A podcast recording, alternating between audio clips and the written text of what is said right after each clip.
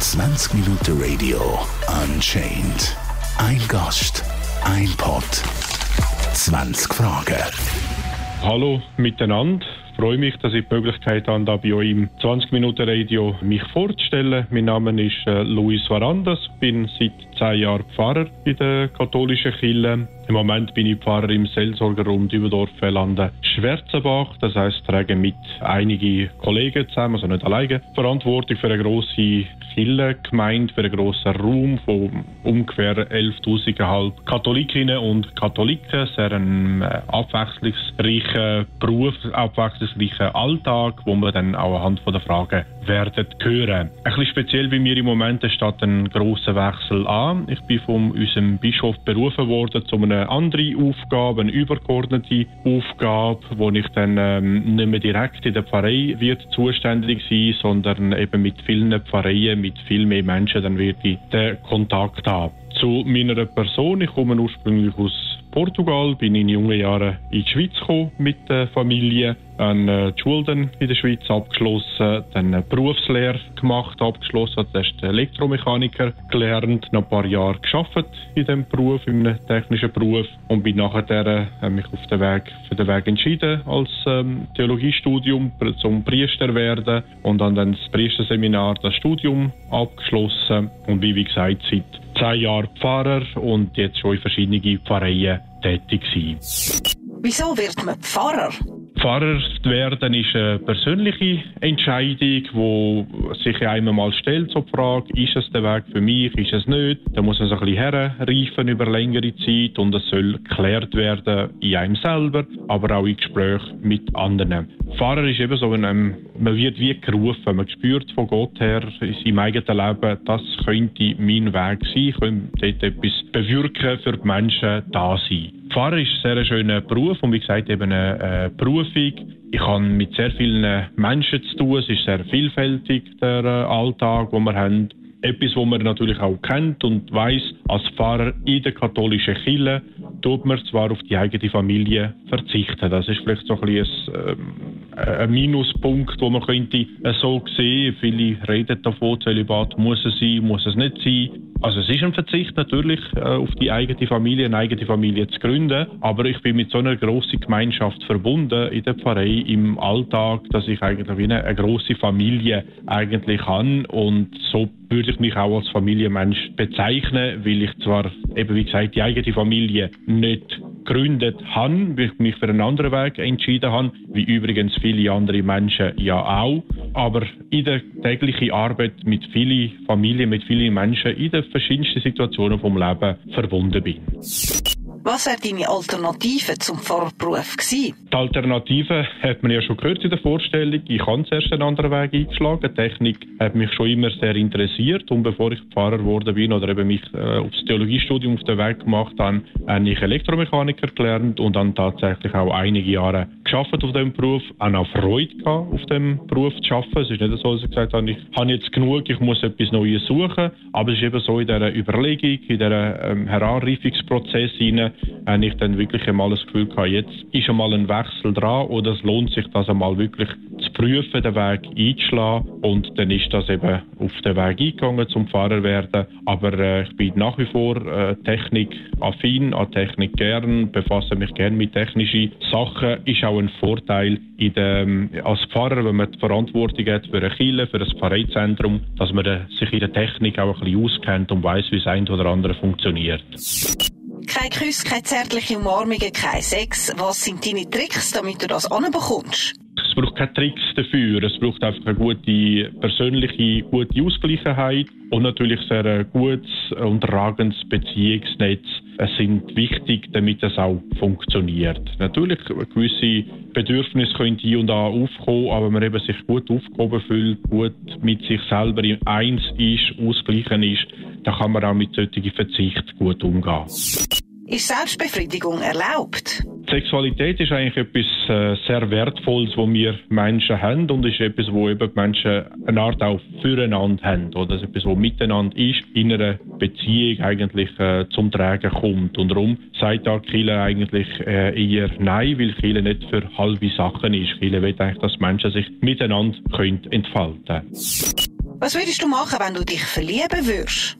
Ja, das äh, gibt kein fixes Rezept. Das weiß niemand, wenn die Liebe äh, einmal anklopfen tut. Wenn es dann einmal sollte passieren, dann muss man sich ganz klar damit auseinandersetzen, bewusst werden, was heißt das für mich persönlich, für meine Lebensform. Es gibt verschiedene Formen von Verliebtsein und wir wissen auch ganz klar, auch wenn sich ein Mann, eine Frau für eine Paarbeziehung, für ein Familienleben entschieden hat, ist man dort auch nicht davor bewahrt, dass Liebe plötzlich so oder anders wieder anklopft. Und auch dort muss man sich damit auseinandersetzen, bewusst werden, was heißt jetzt in der konkreten Situation. Und wir wissen, der Alltagsleben ist immer wieder für Überraschungen gut, wo man nicht alles könnte vorausplanen, wo man nicht könnte wie einen Plan aus der Schublade ziehen, oh, jetzt ist das passiert, jetzt tue ich so oder anders reagieren. Also man muss wirklich sich konkret mit der Situation auseinandersetzen.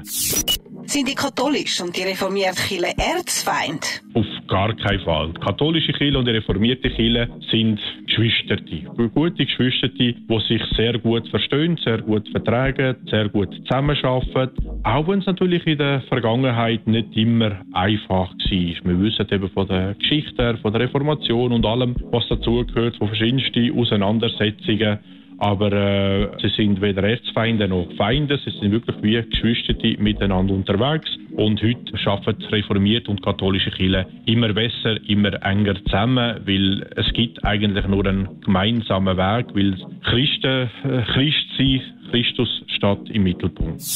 Das Pfarramt kann ja gerade bei der Beichte wieder sehr interessant werden. Was ist bis jetzt die krasseste Beichte gewesen? Da muss ich leider enttäuschen, weil wir haben vor Jahren ist das große Hin und Her mit dem großen Bankgeheimnis der Schweiz, oder, wo so ins Wanken gekommen ist, wird es aufrechterhalten bleiben, wird es dem Druck weichen wo, vom, von den verschiedenen wirtschaftlichen Interessen und so weiter. Denn heute kennt man das Bankgeheimnis ja eigentlich nicht mehr, wie es vor Jahren war, aber es Beichtgeheimnis in der katholischen Kirche, das ist sehr, sehr wichtig, wird sehr, sehr hochgehalten, ist ein sehr gut gehütetes Geheimnis und da darf ich auf gar keinen Fall irgendetwas aus irgendeinem Zusammenhang von dem berichten. Beichtet Priester dann auch? Ja, natürlich. Priester tun auch beichten, dürfen auch beichten, weil äh, auch Priester sind nur Menschen und sind keineswegs perfekt, machen auch Fehler, bereuen auch dieses und jenes und es ist ein großes Geschenk, eine große Gnade, dass man die Möglichkeit hat, dass man weiß, man kann sich jemandem anvertrauen, eben unter dem Beichtgeheimnis. Und Beichten ist nicht, dass man muss beichten, sondern es ist wirklich ein, Angebot, eine Möglichkeit, dass wir etwas vor Gott bringen können, meine Fehler können, kann vor Gott eingestehen und von ihm auch entsprechend Vergebung bekommen. Also eine wunderbare Erfahrung, die auch zwischenmenschlich viel mehr, viel stärker sollte gepflegt werden. Ein guter, offener Dialog miteinander und eben auch einander vergeben können, sich wieder können versöhnen. Was denkst du über homosexuelle Beziehungen? Ganz einfach, wie alle Beziehungen sind gute Beziehungen, die auf Liebe gründen, auf äh, Miteinander, auf Gegenseitigkeit wichtig für alle Menschen und von grundlegender Bedeutung. Und von daher äh, würde ich also nicht speziell urteilen, homosexuelle Beziehung oder äh, heterosexuelle Beziehung oder wie auch immer die Beziehungen im Kontext sind. Und selbst unser Papst Franziskus hat ja immer wieder gesagt, wer bin ich, um über so etwas, über Menschen, über Beziehungen zu urteilen. Was würdest du an der katholischen Kirche ändern, wenn du könntest? Die katholische Kirche ist eine, riesengroße, lebendige Institution. Sie lebt und verändert sich auch mit der Zeit. Auch wenn die Veränderungen nicht so schnell gehen, wie man manchmal so gesamtgesellschaftlich das Gefühl hätte, es müsse etwas gehen, es müsse etwas passieren. Gewisse Veränderungen brauchen halt ein bisschen länger, weil es eben eine weltumfassende Struktur, eine weltumfassende Kirche ist. Manchmal habe ich auch das Gefühl, es könnte das ein oder andere ein bisschen schneller gehen. Es könnte im einen oder anderen Bereich ein bisschen fröhlicher und offener, spontaner zu und her gehen, auch als Killer auftreten. Wir in der Schweiz äh, haben da manchmal auch so ein bisschen unsere eigene Weg oder eigene Vorstellung, was sich könnte verändern in anderen Teilen der Weltkille sind vielleicht andere Prioritäten dran und das sind dann schon die, die Schwierigkeiten. Oder? Das kann sich nicht so schnell da und dort verändern und wichtig ist eben, dass wir als die eine katholische Kirche weltumfassend irgendwie auch wirklich miteinander verbunden bleiben. Hast du schon übernatürliche Erlebnisse gehabt? Zum Glück muss ich sagen, ich keine Erscheinungen oder Visionen oder irgendetwas und auch in der Nacht kann ich in aller Regel sehr gut mich zur Ruhe setzen und schlafen. Das ist wirklich, äh, bin ich sehr dankbar auch dafür. Die Spiritualität tut aber nicht auf übernatürliche Erlebnisse gründen oder man muss nicht irgendeine äh, Erfahrung, eine Vision oder etwas haben, wo man sagt, oh, das ist jetzt mein Weg, das ist die Entscheidung oder ist mir von Gott direkt mitteilt worden, weil Gott redet ja zu uns eben über viele Erfahrungen, über viele Menschen, mit denen wir in Beziehung sind. Die Spiritualität ist eigentlich eine gute, geerdete Grundhaltung im eigenen Leben, wo dann natürlich aus dem eigenen Leben raus auf Gott hin ausgerichtet ist. Und wenn man so die Schöpfung anschaut, das Leben allgemein, äh, Beziehungen, wo Menschen miteinander eingehen, gelebte Mitmenschlichkeit, das alles sind eigentlich Wunder, wenn man so will sehen, wenn man offen ist dafür. Oder? Das passiert immer wieder, es passiert jeden Tag vor unseren Augen. Wir müssen einfach offen sein dafür. Wir müssen das einfach können wahrnehmen und als solches können sehen und akzeptieren. Durch das gibt es viel Übernatürliches, was man im Alltag auch könnte sehen, auch könnte wahrnehmen. Aber es ist nicht so äh, irgendwelche Visionen, Erscheinungen oder irgend so etwas in dieser Art. Wie stehst du zum Vatikan und zum Papst? Der Vatikan selber, so der Kirchenstaat in äh, Rom in Italien und der Papst, die bilden natürlich ein wichtiges Zentrum in unsere kirchliche, weltweite kirchliche Organisation, wie wir vorher schon gehört haben. Aber wir sind weder wir in Zürich noch sonst irgendwo auf der Welt irgendwelche Marionetten, die von dieser Zentralregierung da gelenkt werden, an den Fädeli hängen und so. Wir haben einen eigenen Kopf, wir haben ein eigenes Denken und uns eigene kirchliche Leben so gestalten, wie es unserem Breitengrad so möglich ist, was dazu gehört. Natürlich im Rahmen von diesen weltweiten Kirchen, dass wir eben eins bleiben, miteinander unterwegs sind, oder? Und vielleicht da dazu noch erwähnt, Vatikan, Papst, viele kennen die Romane, die Bücher und Verfilmungen von Dan Brown, oder was da alles gezeigt wird und wie das da alles zu und her geht. Dort darf man natürlich nicht alles glauben. Das ist viel Funktion mit dabei und auch ein oder andere, ja, Unsinn, wenn man so will sagen, auch wenn das natürlich sehr spannend dargestellt wird und präsentiert wird. Also da muss man schon ein bisschen gut können ausdifferenzieren. Ich bin auch schon manchmal angefragt worden, ja, aber kennst du das, wie er das schreibt und so? Du musst doch das kennen und wissen und sagen, nein, du, äh, das, eben, das sind Romane, das ist Fiktion, man muss können das ausdifferenzieren. Glaubst du an Himmel und an die Hölle und wie stellst du die dir vor? Man hört ja etwa die so von Himmel auf Erde, wenn man sich wohlfühlt, sich in guter Gesellschaft weiß und angenommen und angenommen und geliebt wird, also das auch gespürt von den Mitmenschen. Ungefähr so könnte, man sich, könnte ich mir den Himmel auch vorstellen. Aber äh, das sind natürlich nur unsere, also meine menschliche Vorstellungen, was der Himmel ist. Er ist noch viel schöner, viel mehr als das, was wir Menschen uns überhaupt können vorstellen die Hölle an sich will ich mir lieber nicht so bildlich vorstellen. Aber äh, wir wissen, dass es die gibt, aus der Lehre raus, aus der Bibel raus, aus der katholischen Tradition raus. Und gewisse Menschen müssen manchmal auch die Hölle auf Erden erleben, mit verschiedensten schwierigen Situationen. Und dort spürt man auch, wie, wie elendig es solche Menschen kann gehen. Und das wird man dann nicht für die Ewigkeit in dem Sinn haben. Gibt es für dich einen Teufel? Das Böse an sich gibt es auf jeden Fall, genauso wie es Menschen gibt, die sich eben vom Guten, von Gott abwenden. Findest du Gottesdienst nicht langweilig? Ja, kann ich natürlich nicht sagen. Ich tue ja selber Gottesdienst äh, gestalten, feiern. Das gehört zu einer von meinen Hauptaufgaben. Und ich kann einfach sagen, Gottesdienste sind eigentlich so vielfältig wie das Leben, der Alltag selber. Oder? Wir feiern Gottesdienst zu verschiedensten Feierlichkeiten, wie zum Beispiel Taufen, Hochzeiten oder besondere Lebensübergänge, wie auch besinnliche, aber auch traurige Momente im Leben. Das gibt es natürlich auch, wie in Krankheit oder wenn man muss von einem geliebten Menschen Abschied nehmen. Also es Gottesdienst ist wirklich eine Palette ist, ist sehr groß, sehr vielfältig. Aber jeder Gottesdienst ist auch irgendwie eine neue Herausforderung. Wie kann ich das gestalten? Wie kann ich die Menschen im konkreten Kontext, wo sie sich befinden, erreichen? Und manchmal muss ich auch sagen, ja, vielleicht hätte man das noch ein bisschen anders können machen, hätte ich ein bisschen interessanter können gestalten. Aber es ist eine, eine breite Palette, die wir haben. Und nicht alle werden gerade sofort von jedem Gottesdienst angesprochen. Das kommt auch eben auf die eigene Verfassung drauf an, ob ein Gottesdienst jetzt eben mich anspricht oder ob es an mich irgendwie auch vorbeigeht. Hast du schon die ganze Bibel gelesen?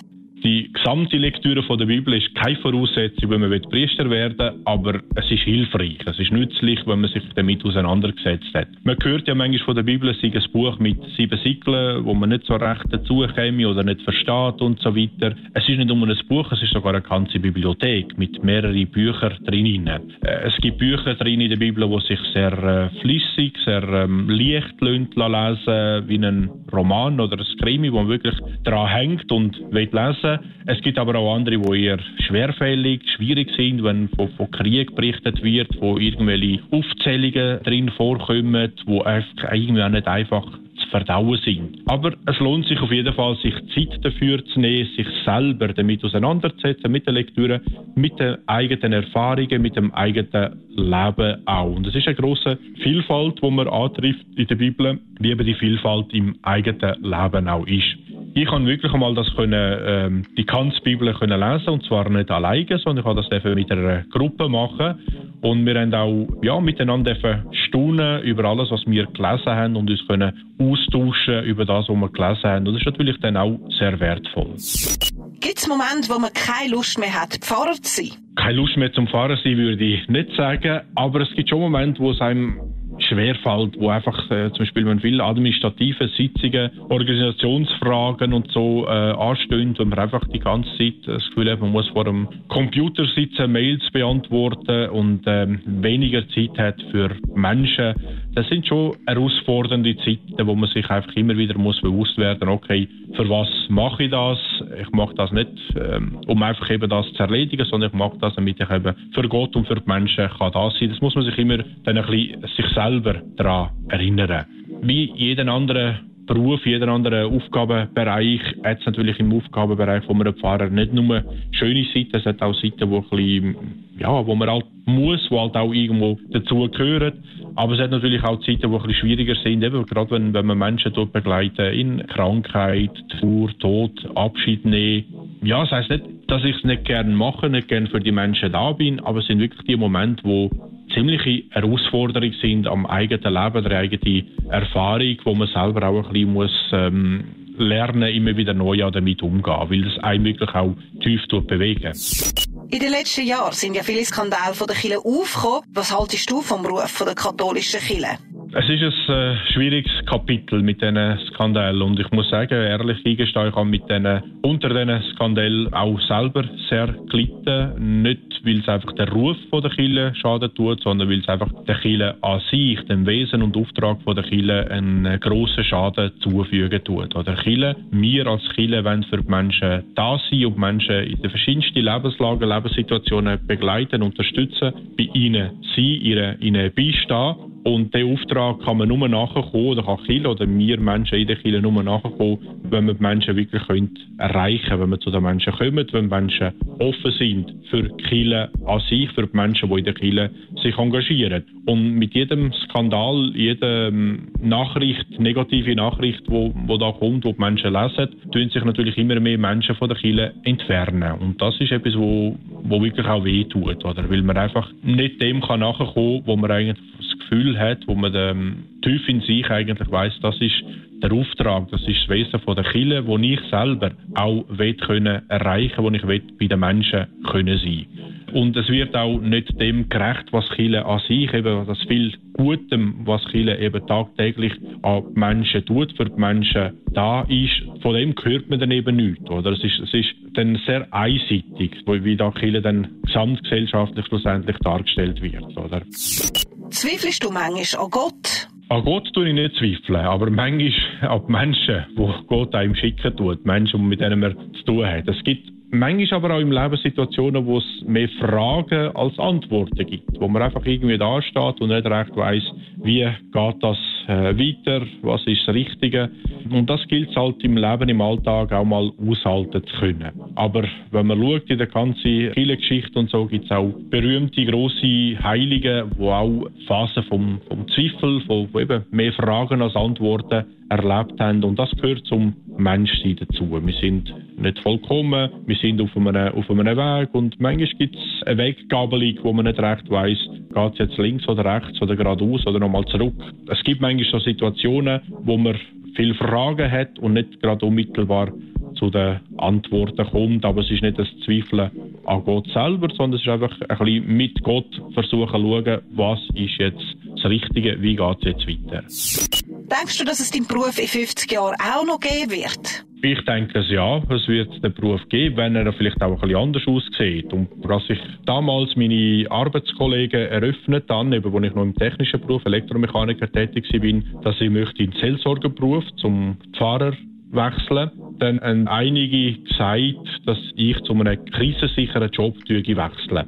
Das heißt aber nicht, dass in dem Beruf, in dem Job, Fahrer sie keine Krisen geben wird. Das kann es immer wieder geben, eben wie auch die Zweifel, die wir vorher schon gehört haben. Aber dass es ein Beruf ist, ein Job ist, wo viele Krisen kann überstehen und ich denke, das ist jetzt meine persönliche Meinung, aber auch von der Kirche überhaupt Meinung, dass es noch weit über 50 Jahre wird es den Beruf noch geben. Ob ein Pfarrer in 50 Jahren noch genauso lebt und arbeiten tut, der Arbeitsumfeld so aussieht, wie es heute ist, das können wir nicht sagen, das können wir nicht wissen.